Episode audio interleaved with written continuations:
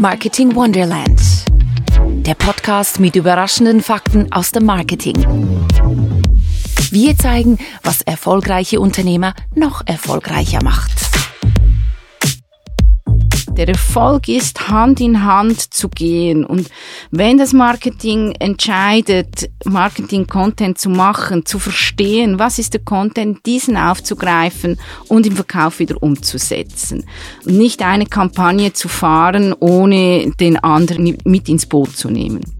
Das ist Sandy Obliger, unser Gast der zweiten Episode von Marketing Wonderland. Sie hören den neuen Podcast mit überraschenden Fakten aus dem Marketing. Hier erfahren Sie, was Unternehmen noch erfolgreicher macht. Ich bin Claudia Gabler. Ich bin CCO bei B&Q Partners und ich kann es kaum erwarten, mit Sandy Opliger, der Sales-Direktorin für Küchen bei Electrolux zu schauen, wo sich Unternehmen mit dem Content Marketing hinbewegen. Wird die Kaltakquise von Content Marketing abgelöst? Ersetzt Content Marketing gar Verkäuferinnen und Verkäufer? Darüber und noch mehr möchte ich in der nächsten halben Stunde mit der Nummer 1 Sales Directrice sprechen. Herzlich willkommen, Sandy Opliger. Wir kennen uns, deshalb dürfen wir uns ganz informell duzen. Ja, salut Claudia, schön, dass ich hier sein darf. Sandy, du repräsentierst für mich im besten Sinne des Wortes den Inbegriff der Sales Queen. Deine Leidenschaft, dein Feuer, deine gute Laune, das ist regelrecht ansteckend. Du hast nach einer Bilderbuch-Sales-Karriere von UPC über Lexmark bis hin zur CEO bei Bauknecht wieder zu deinem Traumjob als Head of Sales bei Electrolux zurückgefunden. Was begeistert dich dermaßen an dem Sales-Thema, dass du sogar einen Downgrade in deiner Rolle hinnimmst? Ja, das ist eine gute Frage. Vor allem, äh, ich habe keine Bilderbuchkarriere, das war eher eine Achterbahnfahrt und ein bisschen ähm, Zufall, wo man dann so endet oder landet. Und ich denke, die Journey geht ja dann hoffentlich auch noch weiter. So alt bin ich ja noch nicht. Ähm, ein Downgrade würde ich in diesem Sinne als ein Upgrade bezeichnen in meinem Falle, weil ich äh, A, wieder das tun darf, wo meine Leidenschaft drin steckt, und zwar 100 Prozent. Und Zweiten ist es auch so, ähm, dass ich heute viel mehr bewegen kann. Also einerseits, wenn du natürlich das machst, was du mit der Leidenschaft machst, bewegst du automatisch schon viel mehr. Ich arbeite jetzt aber auch noch in einem Umfeld bei Electrolux, wo man tatsächlich auch bewegen darf, soll und kann. Viele Firmen propagieren mit, dass du bewegen sollst, aber dürfen und können geht dann doch nicht, oder, oder du hast die, die, die Zahlen dazu nicht, oder du kriegst äh, das Geld dazu nicht, oder du kriegst äh, die Kompetenz dazu nicht. Oder? Das war auch bei Bauknecht ein bisschen so. Ich war zwar CEO und verantwortlich für den Standort Schweiz, also Managing Director, äh, Bauknecht gehört ja zum amerikanischen Konzern äh, Whirlpool, aber wirklich bewegen, wie ich mir das vorgestellt hätte, wie meine Strategie ausgesehen hat, wurde, da wurden mir immer wieder Handschellen angelegt und jetzt bei Electrolux äh, entfalte ich mich äh, sehr stark im Verkauf. Wir haben da auch schon viele Fortschritte erreicht. Ich bin mit äh, Corona eingetreten in die Firma. Das war ein bisschen schwierig, wenn man als Verkäuferseele nicht raus darf und die Menschen nicht sehen sehen kann und die eigenen Mitarbeiter über äh, den Fernseher quasi kennenlernen muss. Aber auch das haben wir gemeistert und gerade dazu genutzt, ein, ein Top-Team äh, zusammenzustellen und äh, ein, eine Organisation zu erarbeiten, dass wir dann richtig loslegen konnten, als dann wieder rausgegangen werden durfte. Ja, und du bist ja auch bei Electrolux Mitglied der Geschäftsleitung, also auch hier in einer sehr verantwortungsvollen Position. Und über die Unternehmensgrenzen hinaus giltst du als absolutes Sales Powerhouse. Was brauchst du, um als Business Driver erfolgreich zu sein? Ja, das A und O äh, eines erfolgreichen, egal ob Verkauf oder Nichtverkauf, äh, Managers, ist das Team. Äh, man braucht ein starkes Team an seiner Seite. Ich sage dann immer, selber bin ich dazu da, die Werkzeugskiste des Teams zusammenzustellen, dass die ein optimales Werkzeug haben, um erfolgreich am Markt agieren zu können. Man würde ja auch einem Automechaniker nicht nur mit Hammer und Meißel einen Motor ausbauen lassen. Aber in unserer Branche ist das oft leider der Fall. was dann nicht immer einfach ist. Und man braucht natürlich auch die Unterstützung der Vorgesetzten respektive des Konzerns in unserem Falle, die uns zuhören, die uns die Chance geben, äh, erfolgreich sein zu dürfen, weil Erfolg zeichnet sich ja erst nach einer gewissen Zeit ab und vorher braucht's Vertrauen. Und also Vertrauen und Team zusammen gleich Erfolg. Ich spüre, dass du hast Sales im Blut, aber sag mal, magst du denn die heutigen Kunden überhaupt noch? Ich meine damit diese Besserwisser, die sich gegenseitig im Internet beraten und manchmal sogar besser informiert sind als die Verkäufer selbst. Ja, absolut. Äh, das Schöne ist ja, der Kunde ist erwachsen geworden, zusammen mit uns, denke ich mal. Ähm, wir sind ja alles so Immigration oder meine Generation ist Immigration in die IT-Branche und damit in diesen neuen Customer Journey. Das war ja in den 80er Jahren, äh, als mein Vater, der übrigens auch Herzblutverkäufer war, ähm, ganz anders. Da musste man über die Vereine vielleicht die Leute akquirieren im Dorf. Heute ist ist das quasi global in der Stadt oder, oder sogar landesübergreifend. Der Kunde informiert sich zuerst im Internet, äh, was möchte er überhaupt, dann fragt er wahrscheinlich noch die Kollegen und Freunde, dann ist dann vielleicht mal die Marke oder zwei, drei Marken haben sich herauskristallisiert. Also wenn er dann ähm, zu uns kommt äh, und bei uns oder bei, bei anderen äh, Herstellern etwas kaufen möchte, ist der Kunde schon sehr gut informiert. Also das alte Verkäufer verkäuferische, ich verkaufe einem Eskimo einen Kühlschrank, das ist definitiv vorbei. Oder? Also das würde ich mal sagen, auch die Eskimos haben gelernt, dass sie keinen Kühlschrank brauchen. Was es dafür jetzt braucht, ist wirklich gute Beratung, dass man wirklich den Kunden begleiten kann. Und deshalb ist ja auch Content Marketing auch so wichtig, dass, weil das ineinander greift im Verkauf. Also ich behaupte, das eine geht nicht ohne das andere. Der Mensch braucht es auch noch, der berät zwischen den zwei Marken, welchen Kühlschrank macht jetzt Sinn für dich oder Backofen oder was immer es ist. Und, und brauchst du denn alle die Features, die da drin sind, auch wirklich? Äh, brauchst du sonst noch vielleicht eine Beratung beim Kochen jetzt in unserem Falle? Und dann braucht es wiederum alle Abteilungen vom Verkaufsinnendienst, eben übers Marketing, ganz wichtig, der Service nicht zu vergessen, der dann auch der Einbau macht, aber auch dann äh, Backend, also am Schluss der After Sales, die Logistik, die Finanzabteilung, die die Rechnung stellen sollte am Ende des Tages. Äh, und wenn das alles gut zusammenspielt und wir überall ein gutes Gesicht machen, einen guten Eindruck auf den Kunden machen, dann kommt er auch wieder. Funktioniert denn der klassische Verkauf beim Kunden 4.0 noch oder werden die Sales-Leute von Facebook-Gruppen, Social-Media-Influencern, YouTubern und TikTokern abgelöst? Ja, der, also meine Meinung ist schon, dass der klassische Verkauf nach wie vor äh, sogar ein Trend ist. Weil ich denke, nebst eben all diesen Social Medias, die sehr wichtig sind und wo sich der Kunde auch informiert und aufhält, will er am Ende des Tages noch einen echten Menschen spüren und mit ihm sprechen können. Was nicht mehr funktionieren würde, ist dieser Verkäufer-Approach. Ich, ich muss jetzt abschließen, ich muss jetzt äh, irgendwie äh, dem was reindrücken, was er gar nicht haben möchte. Ich glaube, das ist vorbei oder das sollte vorbei sein. Das würde keinen langen Erfolg erzielen. Aber wenn ich das Vertrauen aufbauen kann, dich beraten kann und dir vielleicht sogar, Claudia, sagen kann, du brauchst gar keine neue Küche, ähm, das ist im Moment, brauchst du nur einen Service an deinem Backofen und dein Kochherd ist auch noch einwandfrei und denk doch mal auch noch an die Nachhaltigkeit, dann habe ich vielleicht im Moment weniger in der Kasse, aber du kommst dann bestimmt wieder zu mir, äh, wenn du dann äh, doch ersetzen möchtest oder neu kaufen möchtest, aus welchen Gründen dann auch immer. Oder? Das schafft Vertrauen im Gegensatz zu Hard Selling. Das hat ja manchmal auch so ein bisschen ein Geschmäckle von über den Tisch gezogen werden, wohingegen sich auch der Kunde beim Content Marketing, wenn er sich der Content Marketing Gefäße bedient, dem Unternehmen ja freiwillig seine Aufmerksamkeit schenkt. Wie funktioniert denn nun dieses Aufmerksamkeit schenken im Verkauf an den digitalen und auch an den physischen physischen Verkaufspunkten? Ja, es muss eine Zusammenarbeit sein, denke ich. Das äh, ist unser Approach. Es braucht äh, das Digitale, die digitale Unterstützung, vielleicht auch mal, äh, wenn der Kunde noch warten muss oder eine Offerte sich zusammenstellen soll oder statt ein Printkatalog. Wir sind ja auch immer beim Thema Nachhaltigkeit. Das geht natürlich auch alles immer mehr digital. Aber es ist auch einfacher, sich etwas zusammenzustellen, sich Sachen zu merken. Ähm, man kann ja sogar digital jetzt eigene Küchen Äh, schon mal zusammenstellen zu Hause, bevor man zum Küchenbauer geht und, und das dann auch in den Auftrag gibt oder sich von ihm nochmals beraten lässt. Und ich denke, mit der Zusammenarbeit mit dem Mensch am Verkaufstresen, wenn man den noch so nennen darf, und die Digitalisierung, dann haben wir das perfekte Package, dass der Kunde sich abgeholt fühlt, wohlfühlt und trotzdem äh, sich selber informieren kann über die Kanäle, die er haben möchte.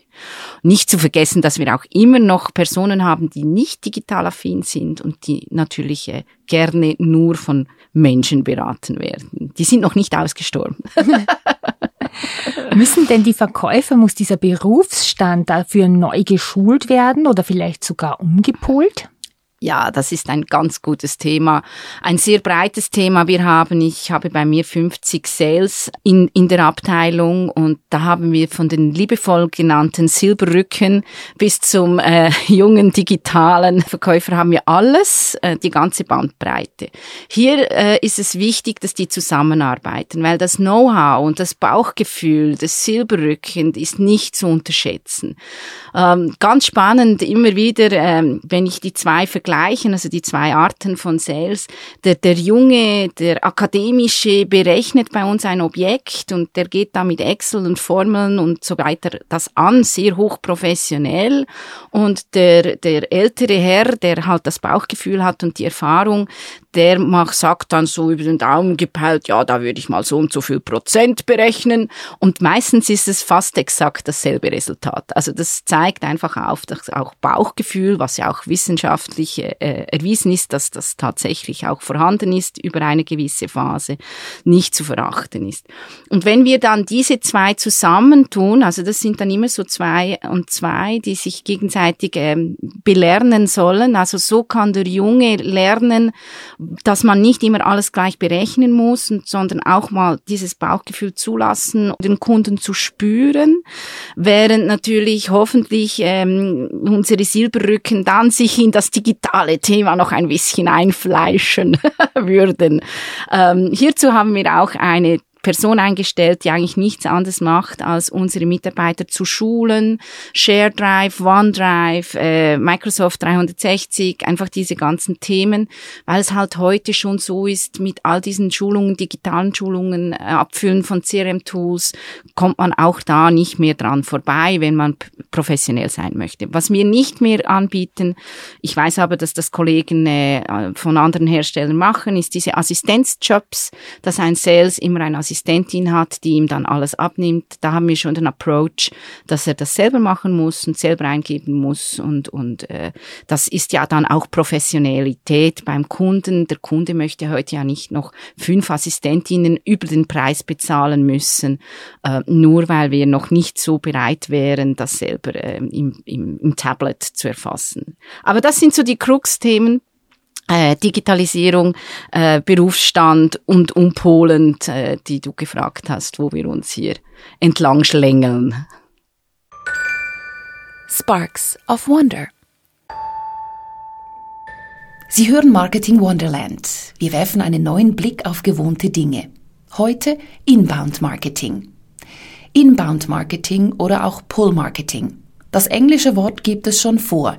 Inbound heißt eingehend. Also beim Unternehmen geht ein Kundenkontakt ein. Es ist das fundamentale Umdenken. Weg von der Kaltakquise, also der aktiven Kundensuche, hin zum Gefundenwerden. Bei Investitionsgütern oder im Business to Business, wo in der Regel keine Impuls- oder Spontankäufe stattfinden, liegt dem Inbound Marketing die folgende Annahme zugrunde. Interessenten haben ein Problem, welches sie gelöst haben wollen und darum suchen sie aktiv nach einer Lösung. Die Anbieter, welche ihren Lösungsansatz in der Sprache der Suchenden präsentieren und in der Suche auftauchen, werden gefunden und evaluiert. Content Marketing. SEO, Suchmaschinenoptimierung und Marketing Automation. Das sind drei wichtige Werkzeuge im Wettbewerb um die Gunst der Suchenden. Leads, die so ihren Weg zum Sales finden, sind warm und im besten Fall als Kunden zu gewinnen, weil sie jetzt ein Bedürfnis stillen möchten und bereits Vertrauen zur Marke aufgebaut haben. Inbound Marketing ist, wenn beim Unternehmen ein Kundenbedürfnis eingeht, das im besten Fall zügig in einen Sale verwandelt wird. Alle Folgen zum Nachhören gibt's auf bmqpartners.com slash podcast. Sie hören Marketing Wonderland. Ich bin Claudia Gabler vom BMQ. Zurück zu unserem heutigen Gast, dem Sales Powerhouse der Schweiz, Sandy Oplicker, Mitglied der Geschäftsleitung und Sales Directrice Kitchen von Electrolux. Sandy, in den letzten Jahren haben die Leute pandemiebedingt sich ja regelrecht eingeigelt. Anders als andere Branchen hat alles, was mit so einem kuscheligen Zuhause und einer Profiküche für Amateure zu tun hat, nicht unter Corona gelitten, sondern sogar einen regelrechten Boom erlebt. Wie habt ihr das erlebt? Konnte euch das Content Marketing dabei helfen, ein neues Publikum anzusprechen oder vielleicht auch Bestandskunden zu einem Upgrade ihrer Küche zu mobilisieren? Ja, das ist eine gute Frage. Also wir, ja, wir haben diesen Boom und haben ihn immer noch. Also wir dürfen immer noch auf dieser Erfolgswelle reiten. Das ist jetzt das dritte Jahr in Folge, wo sich ein Top-Jahr, also das beste Jahr aller 100 Jahre abzeichnet. Und von daher sind wir sehr happy. Natürlich hat das Content Marketing hier einen großen, wichtigen Anteil gehabt. Ähm, du hast vielleicht auch unsere Marketingkampagne overall gesehen schon. Also wir machen ja auch Fernsehwerbung, Radiowerbung. Und da gehört natürlich auch in diesen bunten Blumenstrauß gehört natürlich das Content Marketing mit dazu. Und was leider natürlich nie messbar ist, ist es jetzt ganz ein neuer Kunde oder sind es Kunden, die wir jetzt mobilisieren konnten, dank nur dem Content Marketing. Was wir aber schon wissen, ist, dass wir dank diesem Blumenstrauß äh, an Image einerseits stark gewonnen haben. Wenn das Image gewinnt, dann fällt es dem Kunden einfacher, äh, zu Electrolux zu wechseln. Stell dir mal vor, du hättest zu Hause eine V-Zug-Küche und du möchtest diese jetzt wechseln und äh, V-Zug könnte aber gerade nicht liefern und dann würdest du Electrolux kaufen wollen. Das würdest du wahrscheinlich nur, wenn dir Electrolux sympathisch ist. Ist dir der andere Hersteller aus irgendwelchen Gründen weniger sympathisch, würdest du dich wahrscheinlich entscheiden zu warten, äh, solange es halt geht. Irgendwann, wenn du keinen Kühlschrank hast, möchtest du wahrscheinlich schon wieder einen. Dann nimmst du vielleicht, aber du würdest dann vielleicht Miele nehmen oder eine ganz andere Marke. Und dank dem Marketing und Content Marketing haben wir es geschafft, äh, bei Electrolux in den letzten drei Jahren genau dieses Image massiv zu steigern. Und damit äh, haben wir Marktanteil gewonnen. Es ist ja nicht nur der Wachstumsboom der Branche, den wir äh, mitziehen dürfen, sondern jetzt ist es Marktanteil, äh, was wir gewinnen können. Marktanteil gewinnen mit Sympathiewerten sozusagen? Beobachtest du eine Rollenverschiebung für das Unternehmenswachstum? Und wenn ja, wer hat deiner Ansicht nach die Nase vorne? Ist es Marketing oder ist es Sales? ja, ich müsste jetzt natürlich Sales sagen und du würdest wahrscheinlich Marketing sagen, deshalb sitzen wir hier.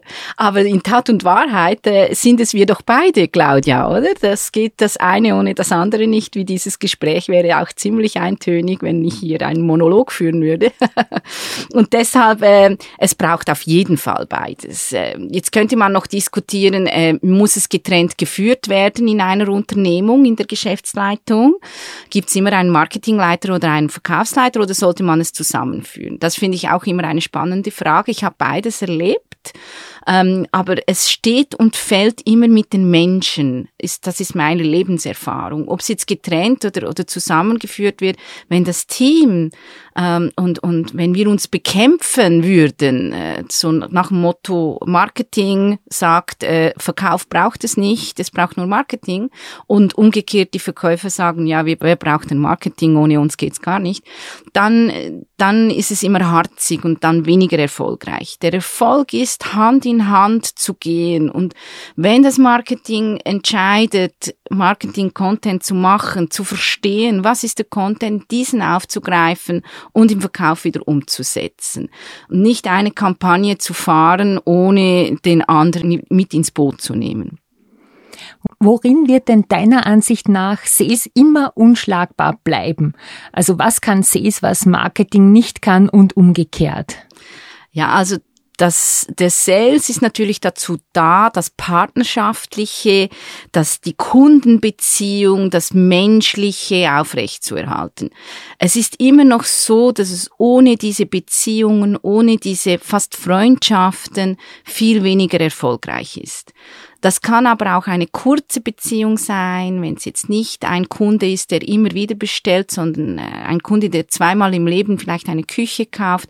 Wenn diese Beziehung sympathisch ist, wenn du mit einem Wow rauskommst, de, wir wollen ja unsere Kunden begeistern. Ich glaube, das ist die Aufgabe des Sales. Was aber Marketing machen soll und muss und auch sich immer abheben wird, ist, was bieten wir dann an? Wie bieten wir es dann an? Das, dieses Image Image zu fördern, diese, diese Vorstellung zu wecken, diese Begeisterung zu wecken, zu sagen, hey, wenn ich da wahrscheinlich reinlaufe bei diesem Electrolux Taste Gallery, dann habe ich ein Wow-Erlebnis, das das Bild überhaupt äh, in, in, in den Kopf zu rufen beim Kunden, das müsste eigentlich Marketing schaffen. Und deshalb wieder das Zusammenspiel ist wichtig. Und wer würdest du sagen, ist näher dran am Kunden? Das ist je nach Kunde unterschiedlich. Äh, ist es ein Kunde, der sich gerne online zu Hause ähm, beschäftigt und da vor allem seine Hausaufgaben machen möchte, bevor er zum Kauf Gerät übergeht oder sogar online bestellt, dann ist es Marketing. Ist es der Kunde, der gern noch in den Laden geht und sich beraten lassen möchte, dann ist es wieder der Verkäufer. Also auch hier, wir haben nach wie vor noch alle Bandbreiten von Kunden. Ähm, wir haben gelernt, dass es auch digitale Kunden gibt. Ähm, es gibt aber auch noch die, die, wie gesagt, äh, noch gar nicht digital sind. Das wird sich in den nächsten zehn Jahren nochmals verändern, bin ich auch sicher. Und da müssen wir einfach dranbleiben. Das finde ich total spannend, nämlich die Kunden dort abzuholen, wo sie sind. Was würdest du sagen aus deiner Erfahrung, in welcher Phase der Customer Journey ist guter Content entscheidend?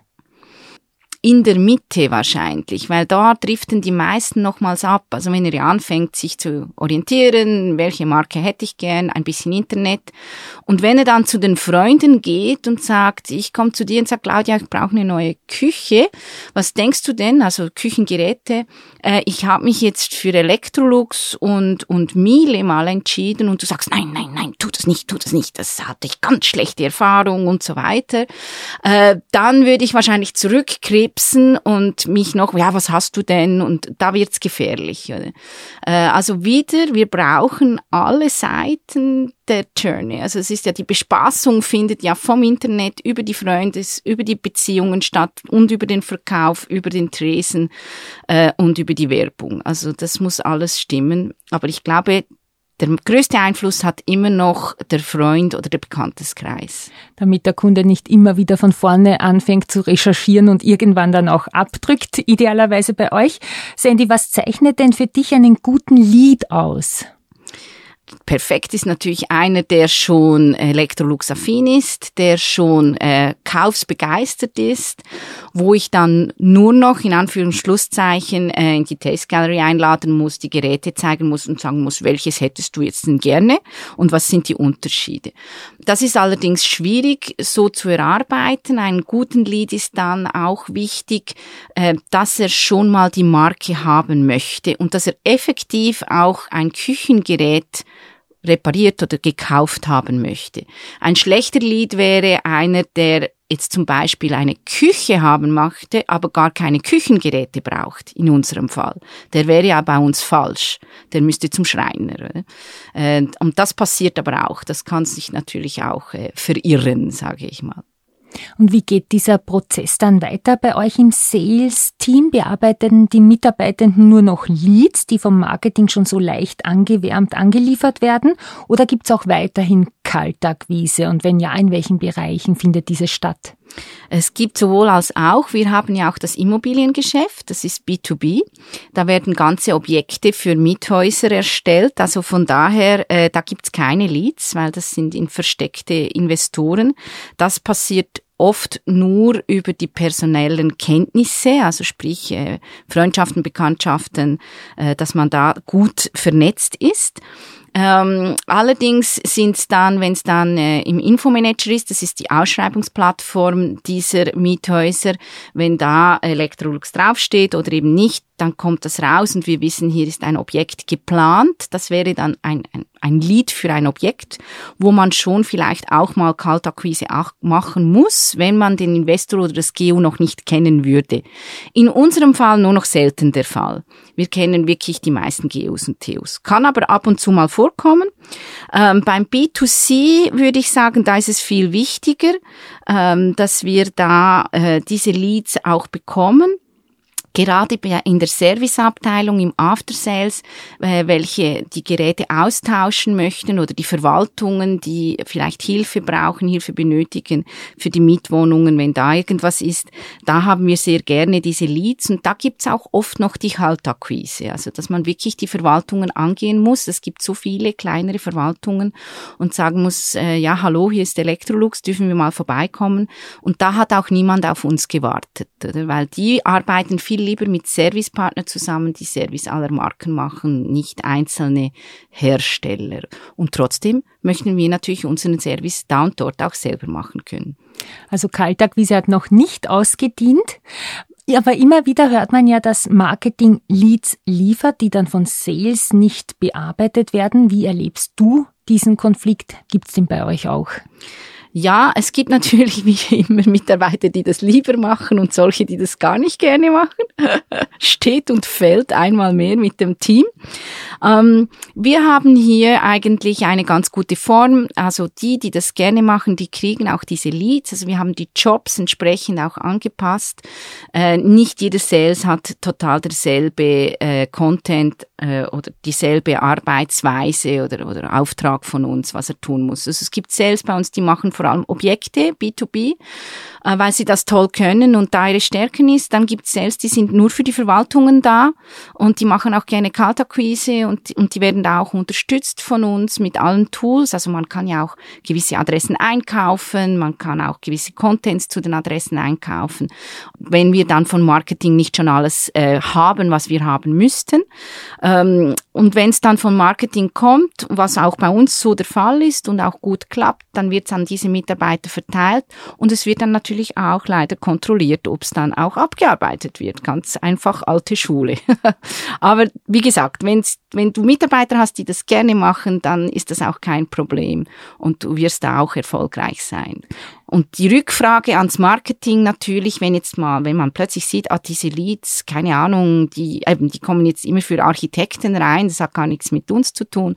Ja, da meldet man das zurück, man stellt sich wieder zusammen hin mit dem Marketing, sucht die beste Lösung, so dass Marketing den Lead generieren kann und den Verkauf abarbeitet. Auch einmal mehr zusammen reden, Team, zusammen sein, Vertrauen haben. Absolut, ja. Und am Ende des Tages muss man es ja auch messbar machen, weil Erfolge genau. wollen ja auch gefeiert werden. Und wenn man keine Grundlage hat, ist das schwierig. Wie sorgst du denn für die wertstiftende Zusammenarbeit zwischen den Teams? Also da haben wir sehr viele ähm, übergreifende Workshops, Events und Sitzungen.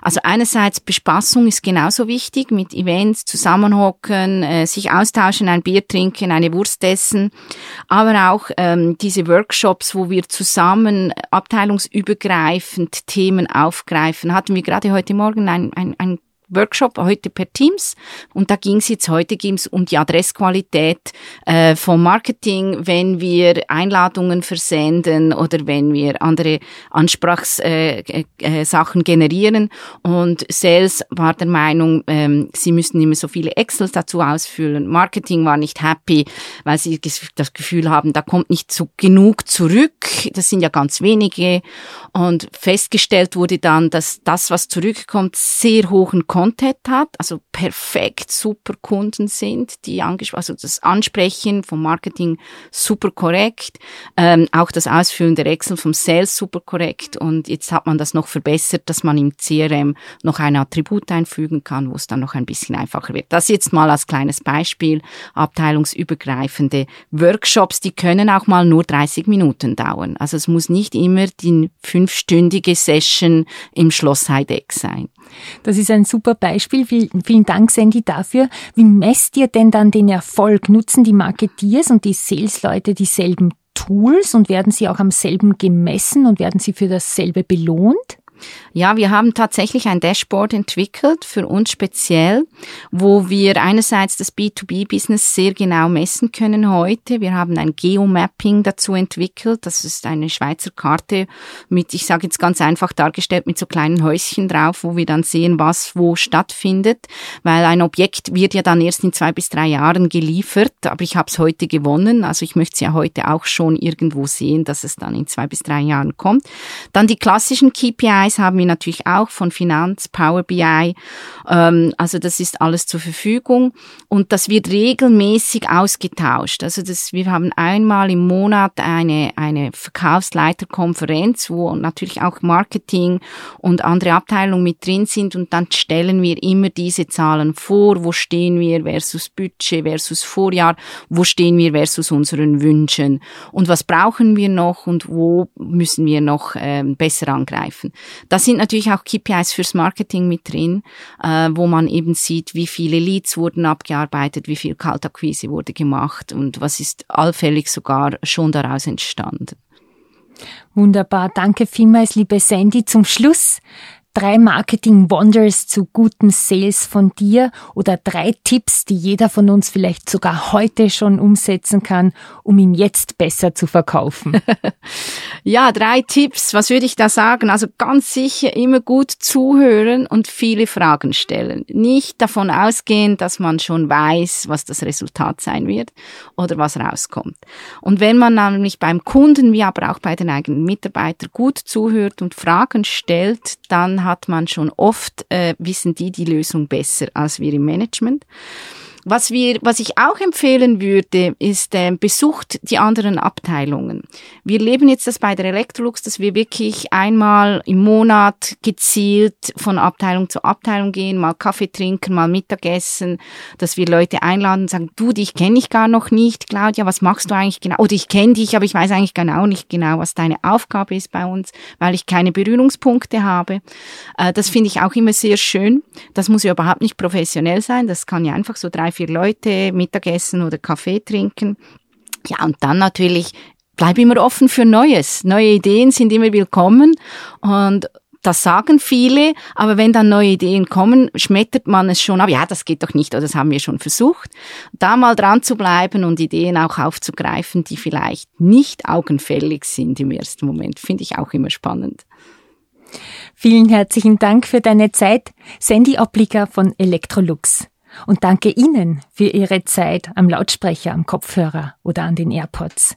Das war die zweite Episode von Marketing Wonderland, dem neuen Podcast mit überraschenden Fakten aus dem Marketing. Unter bmqpartners.com slash podcast warten weitere Sparks of Wonder darauf, von Ihnen zum Leuchten gebracht zu werden. Gefällt Ihnen das Format? Teilen Sie es gerne mit Freunden, Kolleginnen oder Gleichgesinnten, denn authentische Kommunikation macht den Unterschied und Sichtbarkeit bei Ihrer Zielgruppe den Erfolg. In der nächsten Folge hören Sie Benedikt Germanier, den charismatischen CEO der ikonischen Marke Zei. Wir fragen ihn, ob viel, viel hilft. Mehr Content Marketing, mehr Unternehmenserfolg? Antworten auf diese Frage in unserer nächsten Episode. Ich freue mich, wenn Sie wieder mit dabei sind. Bis dahin, alles Liebe, Wiederlurger, Tschüss und Baba. Ciao Claudia, danke vielmals. Danke Sandy.